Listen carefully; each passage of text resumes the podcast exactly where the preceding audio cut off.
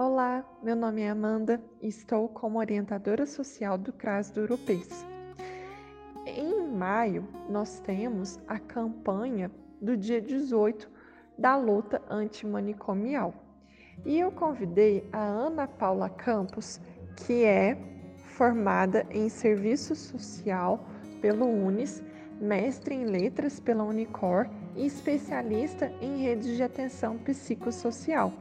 A Ana, ela trabalha no Centro de Atenção Psicossocial 2 Girassol da cidade de Poços de Caldas.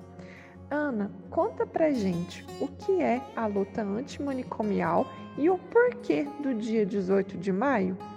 Primeiro eu gostaria de agradecer o convite e dizer o, quanto eu tô feliz de participar, né, desse podcast, né? Porque apesar de trabalhar em Poços de Caldas, né, no CAPS 2 Girassol da cidade de de Caldas, eu sou de Varginha, então fico feliz de contribuir com o trabalho que vocês estão desenvolvendo na cidade de Varginha. Então, né, a luta antimanicomial é um movimento que tem ocorrido nos últimos anos, né? É, a gente considera os últimos 30 anos, mas ela é muito ligada também ao movimento de reforma sanitária que criou o SUS, né, Sistema Único de Saúde. É, é um movimento de usuários, familiares e técnicos da saúde mental que vem buscando é, nessa luta transformar a realidade que era de aprisionamento que, e abandono que os, os pacientes de saúde mental sofriam quando eram encaminhados para manicômios, né? É, eles buscavam um, uma outra forma de serviço mais humanizado que desse a esses pacientes é, um tratamento mais digno. Então, é, desde então, esse movimento ele é conhecido como lutante manicomial e o dia 18 de maio ele foi escolhido esse dia porque uma grande vitória que o movimento conseguiu foi em 2001, né, dia 18 de maio de 2001, a, que a lei Paulo Delgado fosse aprovada e desde então é, foi substituído as internações é, em hospitais psiquiátricos por um tratamento em serviços substitutivos. Ana Paula, quanto ao sofrimento mental, como você pode explicar para quem está nos ouvindo? Bom, o sofrimento mental é quando uma pessoa ela apresenta angústia, tristeza, medo ou uma ansiedade assim num grau insuportável que faz ela adoecer. Pode até é, ter alguns sintomas como ouvir vozes sentir ameaçada, com medo, é, medo sentir que está sendo perseguida por todos e outras alterações também de percepção, às vezes de sinestésica, de sentir coisas, né, de ver coisas. É, nesse momento que a pessoa está em sofrimento, é importante a gente é, reconhecer porque é, a maioria delas acaba sofrendo uma certa exclusão e abandono. E isso acaba fazendo mal né, para a pessoa, é, piorando o seu estado de, de saúde. Ana, você disse no começo sobre serviços substitutivos. O que significa isso? É, a lei, né, Paulo Delgado, ela estabeleceu que uh, o hospital psiquiátrico não é a prioridade no cuidado, né? Então tem os serviços substitutivos. Esses serviços é um conjunto de, de equipamentos, serviços voltados para cuidado e atenção é, em saúde mental. Ele é, faz com que a necessidade reduza a necessidade de internação psiquiátrica. Então, no SUS, que a gente tem vários serviços, a gente tem uma rede né, de, de serviços que fazem atendimentos é, em caráter de saúde mental, que são os Centros de Atenção Psicossocial, que são conhecidos como CAPS, e aí a gente tem o, o, o CAPS, que é de transtornos mentais, que eu trabalho no CAPS 2, tem em Varginha também. É, tem o CAPS AD, que é para pessoas em sofrimento de dependência química ou é, abuso, dependência de álcool.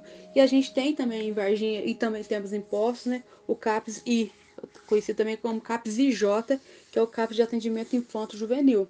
Que ele é bem parecido assim com o CAPS 2, de transtornos mentais, mas ele vai cuidar de um público de crianças e adolescentes. Né? E é muito importante a gente ter esse serviço. Outros serviços que podem estar é, dando suporte em saúde mental, fazendo parte dessa rede, são os PSFs, né, que também tem esses acompanhamentos, e tem o serviço de centro de convivência e residências terapêuticas. Nem todos os municípios, nem todas as cidades têm a condição de ofertar todos os serviços, mas os CAPs e a, o trabalho em rede é, para acompanhar os pacientes de saúde mental e dar suporte para as famílias, isso a maioria das cidades tem. Explica também para gente por qual motivo que a campanha da luta antimanicomial critica os hospitais psiquiátricos. Qual é a razão dessa crítica? Olha, a luta antimanicomial ela tem proposto, né, uma troca de modelo. Porque antigamente todo, tudo quanto é tipo de caso de saúde mental ia parar dentro dos hospitais psiquiátricos. E lá, né, o hospital psiquiátrico é conhecido também como manicômio era um lugar, são lugares que retiram as pessoas do, que estão em algum sofrimento mental do seu lugar, da sua convivência familiar, do convívio social e aprisiona essa pessoa, é, separa da sociedade. Durante décadas no Brasil, tivemos vários hospitais psiquiátricos que foram é, verdadeiras prisões para as pessoas de sofrimento mental. Esse tratamento hospital psiquiátrico não significa cuidado, e sim é, mais adoecimento até morte. Então, assim, milhares de pessoas acabaram sofrendo nesse modelo e, e acabou enriquecendo também um grupo que, que tinha né, hospitais psiquiátricos que eram, na maioria, privados e prestavam serviço para, para o governo, para o Estado. Né? E, e não propunha uma política para cuidar das pessoas com sofrimento mental. Propunha é, uma política de exclusão mesmo. A gente lembra que até quando era criança, de que famílias que tinham pessoas doentes às vezes ficavam trancadas em casa, né? É, e a gente pouco conhecia gente com problema de sofrimento mental, porque o, o modelo era esconder. Hoje não, hoje a gente quer que as pessoas tenham acesso a cuidado, que elas sejam integradas à família, sejam integradas ao convívio social.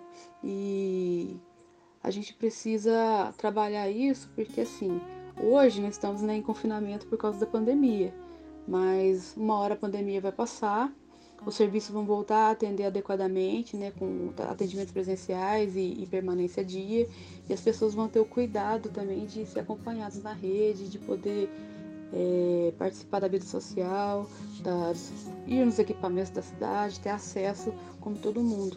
O importante é que a gente tire o nosso preconceito do caminho, porque assim, no momento, né, hoje parece que cada um de nós tem uma saúde mental um pouco melhor do que a do outro, mas a, a, o sofrimento ele pode acontecer com qualquer pessoa em qualquer etapa da vida. Então, antes de olhar para a pessoa e, e marcá-la como um problema a, a, ser enfrentado, a gente tem que é, trabalhar com uma política, um cuidado, porque todos nós estamos é, provavelmente próximos de ter algum tipo de sofrimento. Somos passíveis de, de, passar por algum tipo de sofrimento mental. E aí a gente gostaria de ter, na nossa vez, né, um cuidado, um carinho, um tratamento adequado, humanizado, que faça com que a gente possa ser cuidado, tratado, e não é, escondido e esquecido em, hospitais e manicômios como era no passado. Ana Paula, me lembro de já ter visto frases de efeito em cartazes e na internet dizendo assim: trancar não é tratar. E uma outra frase: eles passarão, nós passarinhos, no sentido de garantir a liberdade e não aprisionar pessoas. Até porque a liberdade é um direito, assim como a política de saúde mental. Te agradeço, Ana Paula, pela prontidão e dedicação com que atendeu nosso pedido para participar do podcast. A equipe do CRAS Europeias deseja que seu trabalho como assistente social do CAPS 2 Girassol de Poços de Caldas tenha bons frutos no atendimento de seus usuários. Por fim, a saúde mental, ela não se vende, loucura não se prende por uma sociedade sem manicômios. Abraços e até mais!